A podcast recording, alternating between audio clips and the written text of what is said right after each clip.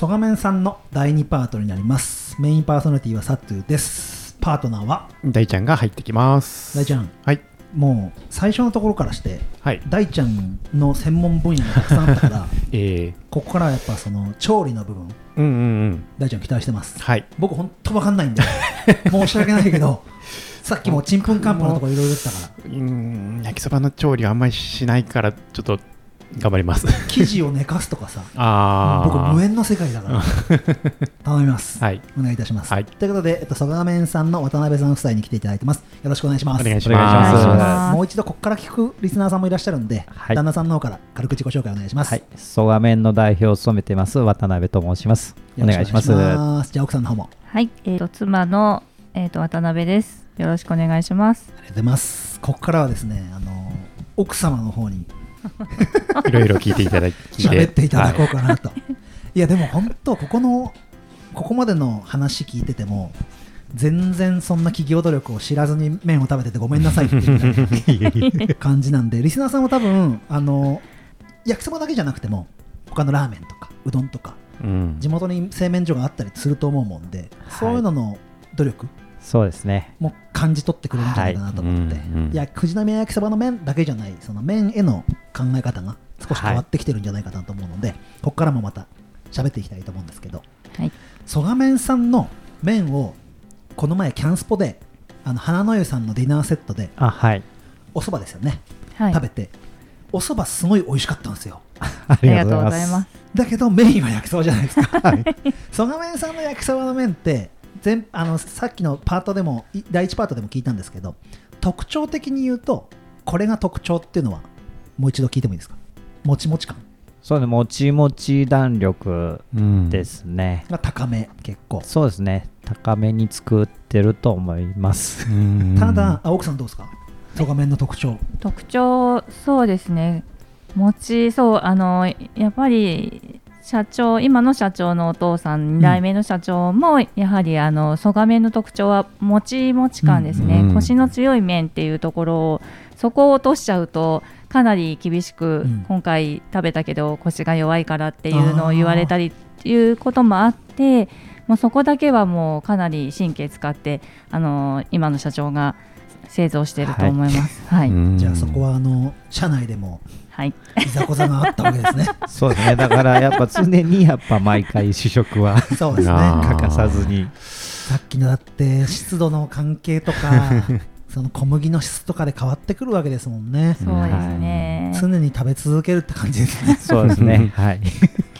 それも大変だなそうかうんあのー簡単な話蒸して水に入れずにコーティングしてるわけじゃないですか、はいっ。てことはやっぱ調理する時も大ちゃん水だよねそうですね。水が大事ってことですよね、そうですね。あはい。んまり水入れすぎちゃうと逆にこうせっかくのもちもち感が失われたりするわけですから、うんそうですでもやっぱその辺ちょっと考えてるっていうかある程度あの焼きそば焼く時にあんま水を差すっていうことをしない人も、普通常の焼きそばも水差さなくても焼けちゃうんで、うだその工程だから多少水多く差しすぎても、腰が落ちないような感じで作ってます、ね。僕はあのー富士出身なんではい。富士の駅前にぶどう屋っていう鉄板焼き屋があって、はい、うんあの銀の皿で銀の楕円の皿でうん。焼きそばのセットが来てええ。まずお肉焼いてはい。で麺ガサッて入れて野菜ドンってのして、ええ。水が来るから水入れてじゅわーって蒸発するはい。銀の皿かぶして、完成だったんですよ、はい。これは間違ってます。かええ間違いじゃないとは思いますけど、蓋をするっていうのは、あれな感じのするってことですか？だけどあの、まあ、銀の皿乗せるだけなんでうん。逃げてきますよあ蒸気なるほ外どの。そうなんとなく一瞬蒸気に浴びせるみたいな。ああ。あ違う大ちゃん。大ちゃんのセオリーは？ーでも基本的に鉄板そのまんま蓋しないですよそうでね。すそうです。やっぱりところは。蓋しちゃうとうん蒸しすぎちゃうと思うんですよあね。ー確かに水っぽさがあります、はい、柔らかい麺が好きな方は、あのそうしてもいいと思うんですけど、あのコシの強い麺がやっぱり富士宮焼きそばの特徴になるので、蒸気は逃がしてあげる。あの水を差した時の蒸気で麺を柔らかく蒸し戻してあげるみたいな感じなんで、うんうんうん余分な水分は逃がしてあげないとはい柔らかくなりすぎなんですね。やっぱりあの腰が強いものを楽しみたいんであればあの蓋はしないでいただいて家庭であの調理する場合には加熱が弱いので水を差しちゃうとフライパンの温度が下がっちゃうので、やっぱりお湯を差してあげた方うんうんうんがフライパンの熱が逃げないって言ってやっぱり慣れてきた人は麺と野菜と一緒に最初から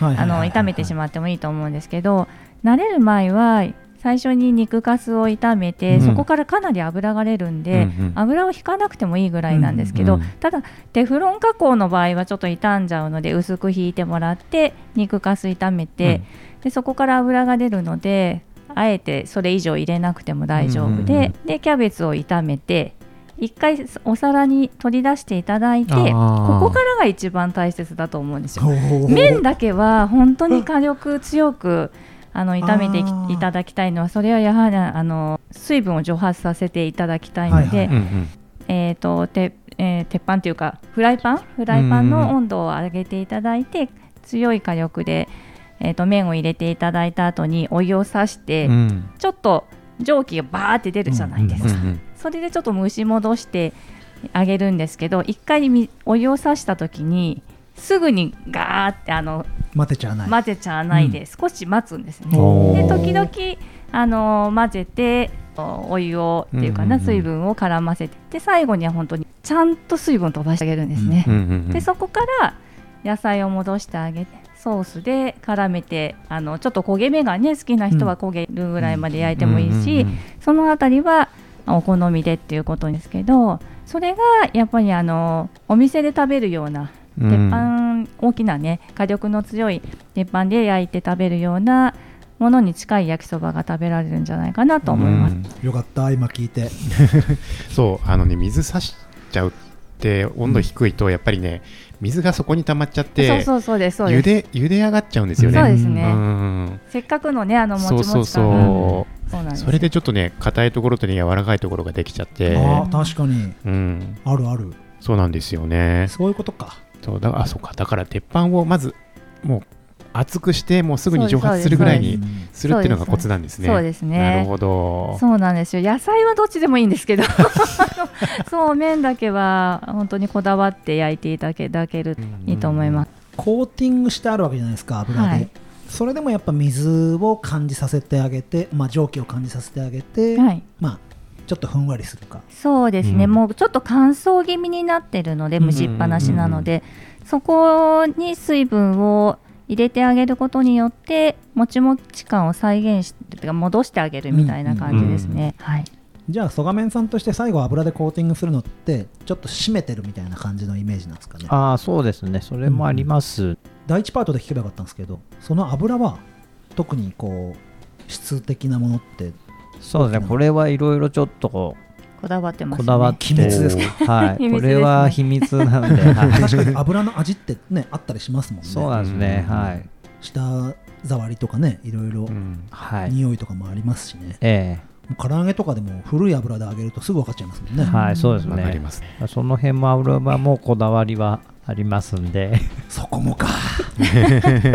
油でコーティングしてあげないともう麺同士がくっついてしまうので、うん。そうそうですねコーティングしてあげてああいう一本一本のちゃんとした麺になるので、うんはい、でやっぱりあの全工程が機械だけで作ってないので、うんやっぱり人の手をかけて、あの作っている弊社の麺を作ってますので自分も初めて工場の中でその製麺に携わ携わった時にこんなに手間暇かかってるのかと思ってあもうこんだけ手間暇かかってたら美味しいよねみたいな、うん。それを皆さんにねお伝えできないしちょっと企業秘密なところがあるので、ん。お伝えができないのがちょっと残念なんですけど、いやもう十分伝わってますよ、企業秘密なくても大変なことは十分伝わりましたよかったです。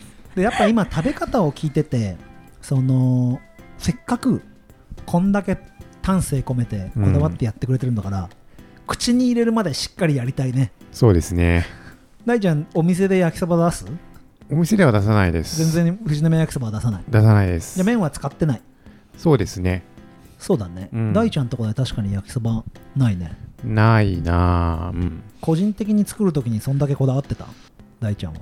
あーでも僕はあんま調理しないからな。でもねやっぱり一回なんかお父さんなんかお母さん僕が戻る前に一回やってたことあって、うん。その時はなんか勉強したっつってやっぱお湯必ずお湯でっていうのとこ,、うんところとあとソースはもう麺に直接かけるんじゃなくてフライパンに沿わせてうん焦がしてみたいな、ちょっと焦がすことでこう香ばしさが出るみたいな。そうですねはい。うん。すごーい。っていうところは。普通にかけてたねそこはお好みで。そうなんだ。でもあれですもんね。こだわってねブレンドさっきのソースのブレンドもそうですけど。うん。そうですね、はい。渡辺さん的にソースこうやった方が好きみたいなのかけ方あるあるんですか？かけ方は特にはこだわらないですけどやっぱりこうちょっとやっぱ今大ちゃんが言った通りにちょっとさあのありにするっていうのは、ソースを焦がすっていうそれでやっぱ本当にこう、うん生きてくるんじゃないのかなっていう。なるほど。香りをそうですねやっしぱそうやっぱ作ってる方も美味しく感じる。し 食べる方もそうですけど、うんあのーまあまたキャンスポの話この後出てきますけどはい。豚焼いてる時と 焼きそば焼いてる時の お客さんの呼び込み具合が全然違いますもんね。あー。ね。匂いが。匂いがね、まあ。さっきまでお客さんいなかったのになんでいるんだろうと思ったら焼き始めたみたいな。匂いが出たからだって。匂いがね大事ですよね。そうですね。あれはソース大事だ。ですもんね。はい。さすがに麺だけじゃ匂い出ないからね。出ないからねそうだよな。うん。ソースのかけ方？ソースのかけ方。あと僕一個気になったのが前回の、えっと、キャンスポマルシェで、はい。あの刺し水をはい藤正さんのあーはそうへー酒でやってたじゃないですか、うん。あれって結構変わるんですか？変わりました。あのーさらにこうもちもち感っていうかもちなもち感。へえあれ本当になんか仕込み水とかじゃなくてはい。日本酒。いや日本酒ちゃんとした日本い酒を、そうですね。あの時は本当藤正さんの日本酒100%でお刺し水でー やらせていただいて。美味しいわけおだ酒そうなんですよ。アコさんが食べたっつって。どこ食べたの？全種類って何？焼きそばを？あそうあのお試しでそう3種類使って、どれが本番で使うといいかなって言ってみんなにマルシェ班の皆さん食べていただい酒たんで。飲み あもうわかんなかった。でも多分沸点が違うからさっきの蒸気を通すみたいな感覚からするとうん。アルコールの方がいい気ましいい気がしますね。そうですね。だから本当焼いてても本当にすぐに水分が飛んでくれるんで、あそっか。焼きやすいっていうのうんうんうんうん。もありましたね、下手したら鉄板に触れる前ぐらいにもううんファって飛んでいく可能性もありますね、うん。はい、うんうんうんあくっつかない。うん、すごいマイクなしで喋るそれはあここ喋るの すいませんリスナーさん。あのポッドキャストじゃなくてただ雑談しております。そうそう僕前回のあの道のフードパークか。フフードパークでやった時もその場で食べないでお家に持って帰ったんですけど結構時間経ってもそのままこう麺麺同士がくっつかないでスルスル食べ食べれる。結構焼きそばってね時間経っちゃうと本当に塊でお餅食べるみたいうん。なはい感じなんですけどなんかあの時買ったのはしばらく経ってももうそのまますすれる焼きそばだったんでうん。その秘密があったんですね。そうですね。ね。あれは私たちも普段うん。日本酒を差し水代わりにそうっていうことはやったことがなかったんですけどうん。さすが藤正さんはあのいつもやっていらっしゃるってことで。なのでちょっとあの試しに家でやってみたらやっぱり美味しかったのでじゃあこれはやっぱりへねーせっかくマルシェ班で一緒だうんうん。うんでコラボちょっとやってみようってことで、はい。はい、いろいろでも3種類あのー、分かる方は お酒その3種類でちゃんと分かりましたよ。分かんない方は分かんないですね。その方が大雑把かどうかは知りませんけど、まあ繊細な方は分かるってことで多分僕ね分かんないと思う僕はあのうんだ。銘柄見ずに発泡酒とビールの飲み比べても分かんないタイプなんで忘年会とかでよくやるじゃないですか利き酒みたいな朝日スーパードライが大好きであクリア朝日と並べられて飲んでクリア朝日の方スーパードライって言っちゃう人間なんで。いやでも両方朝日だからな。でもさ全然違うんだよ。えー。普通に銘柄で飲んでるとね全然違うと思ってるんだけどあー。銘柄なしでやられるとブラインドにしちゃうと分かんないんだうん。これ日本酒でやったんですって後で言われても多分僕わかんないですでもお客さんも選べたらいいかもしれないですね。そうですね。おね。湯でやったものとうん。日本酒でやったものと。プラスいくらでね、うん。日本酒に帰れますよみたいな。そうですね、素敵。それ素敵ですね。そうですね本当に。まあしかもあそこの藤正さんの目の前でそれやったからね。ですよ。はい。ね。そうあの時は。酒蔵の目の前でやったのがね。そうもうバッチリですよねあの条件はね。やっぱその使ってもらい方っうん。て大事ですか？あ大事ですね。売ってはい終わりじゃなくてえ僕ねだから本当素敵な出会いだったんですけど渡辺さん夫婦が僕の武道園来てくれた時にはい。取引先の方ですよねあの方。あ元そうですそうです。か、はい。元曽我麺さんの麺を使ってくれてるはい。焼きそば屋さんをやってた方がおおばったり会ってたまたま偶然出会やへーっぱ曽我麺の麺は違うんだよ曽我麺じゃなきゃダメみたいな感じでおっしゃっててやっぱそこら辺って売った先の方とコミュニケーション取りながら今の焼き方みたいなところも話するんですか？そうですね、うん。あの焼き方はやっぱりあの焼き手さんにどうやったら上手に家で食べれますかっていうのは、あのご指導じゃないですけど教えていただいあてーヒントをいただいてやってますね。であのやっぱりすごいこだわっている焼き手さんは、お客さんの好みを聞いて柔らかい麺が好きとか硬い麺が好きとかって聞いてそれで柔らあの水分量を変えたりとかそうソースの味も濃いのが好きとかその辺も聞いてすっごいこだわってるんだよっていうお客さんは小麦粉の船便とかが違ってロットが違ったぐらいだとちょっと分かったりするんですよ。かそうなのですごいこちらもすごい神経使うお客うんあの焼き手さんがいらっしゃってありがたいことですけどまあそうねで。すね、はい。うん。それで選んでるわけですからね、そうですそうですそうです。んそれが違ったら曽我麺じゃないとまで言わないと思うけど、うん。そこにこだわって使いたいっていうことですそうですね。だから本当出雲の麺じゃないんだけどっていうことでへーきついなー。あれってすごいねきついよね。でもなお話聞いてるとものすごいこだわってらっしゃるので、ああなるほどなーって。うん。でもありがたい。本当にこんだけうんこれだけこだわってお客さんに美味しい麺をあのええ私たちが作った麺をさらに美味しく調理してうんそうお客さんに届けてくださってるから。どうしてもやっぱうちは物をこう収めるっていうか、提供するだけなんで、うん。そこからはやっぱ焼き手さんがいかにどううまくなんです。よ焼いて美味しく焼いて調理してくれるかなんで。うん。え取引先今パッて頭の中出てくるので富士宮であの飲食店さんに卸すじゃないですか。はい。あの例えばうちの家の近くだと蓬莱屋さん。あはい。家近いんですけどええ。ああいうとこじゃなくてその焼きそばとして出してくれてる飲食店さんってどれぐらいの件数出してるんですか？焼きうそば。ちはねほんと北部の方うん。がメインなんで、そんなに数えるだけなんですよ、うんうんうんっていうかまあ卸してるところはやっぱこう県外の人とかそうなんだ、うん。が多くて。それそうですね。ブランドですもんね、うん。4軒しかないんですもんね、うんはい。だから全国のあ富士宮焼きだだ焼きそば出してるお店はその4軒でやってるんですよね、まあそっか、えあでも隠れ隠れ富士宮焼きそばいるか。えあそうですね。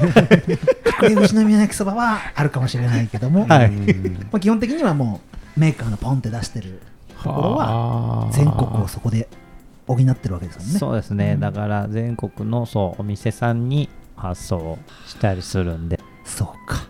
じゃあもうそこそれぞれであの聞かれた場合にはこういうふうに使ってほしいっていうお話もさせていただきながら。そうですね。だから焼き手さんからも相談が来る時もありますし、うん。逆にうちの方から教えてくださいって言ってそうですね、うん。こういうふうにで焼いたら美味しいですかって聞いちゃうってことですね、はい。うーん。面白い持ちつ持たれつですねじゃあね。そうですね、うん。やっぱ一番最後に行くのは個人の人消費者さんがうん。いかに美味しく食べてもらえるかっていうところなんで、買って食べてもらっても自分で調理するにしても、そこがやっぱ一番大事なとこかなと思ってるんで、うんうんうん。比較的あの曽我麺さんの旗を最近よく見るようになったんですよ。ああそうです。ね。いろんなところで。前からじゃないですよね、あのー上りはもともとあったんですけど、曽我兄弟のキャラクターを変えて、えっ、とツイッターをやり始めたあたりですかね。すごいですからね、あのツイッター。いや、ツイッターは本当は、あのー、なんだろう、ご案内、うん、何かこう、皆さんに、お客さんに知っていただいたきたい、ご案内のために始めたんですけど、そうですね。でまあそれをやはり毎日続けなければ見ていただけないということで、コツコツややらせていただいてあの本当に必要な情報は毎日 あるわけじゃないので すいませんあのくだらない。をお届けして。そうですね。だから愛されるんですね。そう愛されてますもんね。本当ですか？ありがたいです、でも本当になんかうん、ツイッターで助けられてるっていうか元気をもらうことたくさんあって、僕もね武道園開いてから本当そうです、うん、そうですよね。もう本当にちょっと落ち込んでたりとかするときになんか本当フォロワーさんがなんか元気をくださるんで大変な時もありますけどツイッターねちょっとネタを考えるの大変なんて思う時ますけど。そうすごくありがたいと思ってます。結構、あの曽我面さんの面で今日うちのご飯も焼きそばだよみたいなツイートしてくれる人がね、いっぱいいますもんね。そうなんですよ。本当にありがたいです。なんかエゴサとかっていうとあんまりいいイメージなかったりしますけど、そのサーチするのがね、うん、楽しくなりますよね。そうですね。検索するのが。はい。いやまたツイッターの話もたくさんしたいんですけど 麺のことを深掘りしていきたいんですけどね。販売方法を上り旗の話から変えたことはないわけですね。最近上り旗本当によく見るんですよ。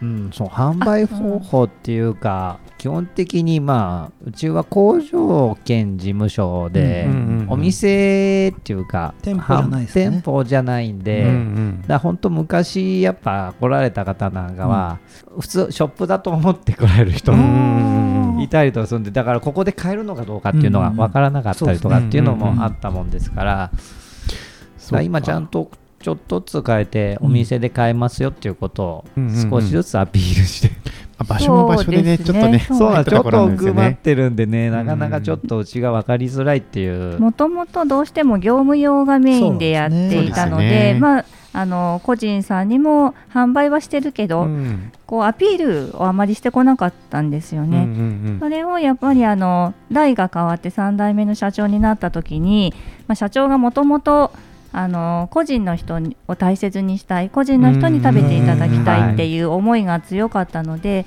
代が変わってさあ社長自分の思いを告げてくださいみたいなところがあって まあ、そういうところから、まあ、ちょうどコロナに差し掛かったり、うん、ちょうどタイミングがねそうなんですね。で個人っていうのは一般家庭って意味ですよね。そうです一般家庭の方ですね。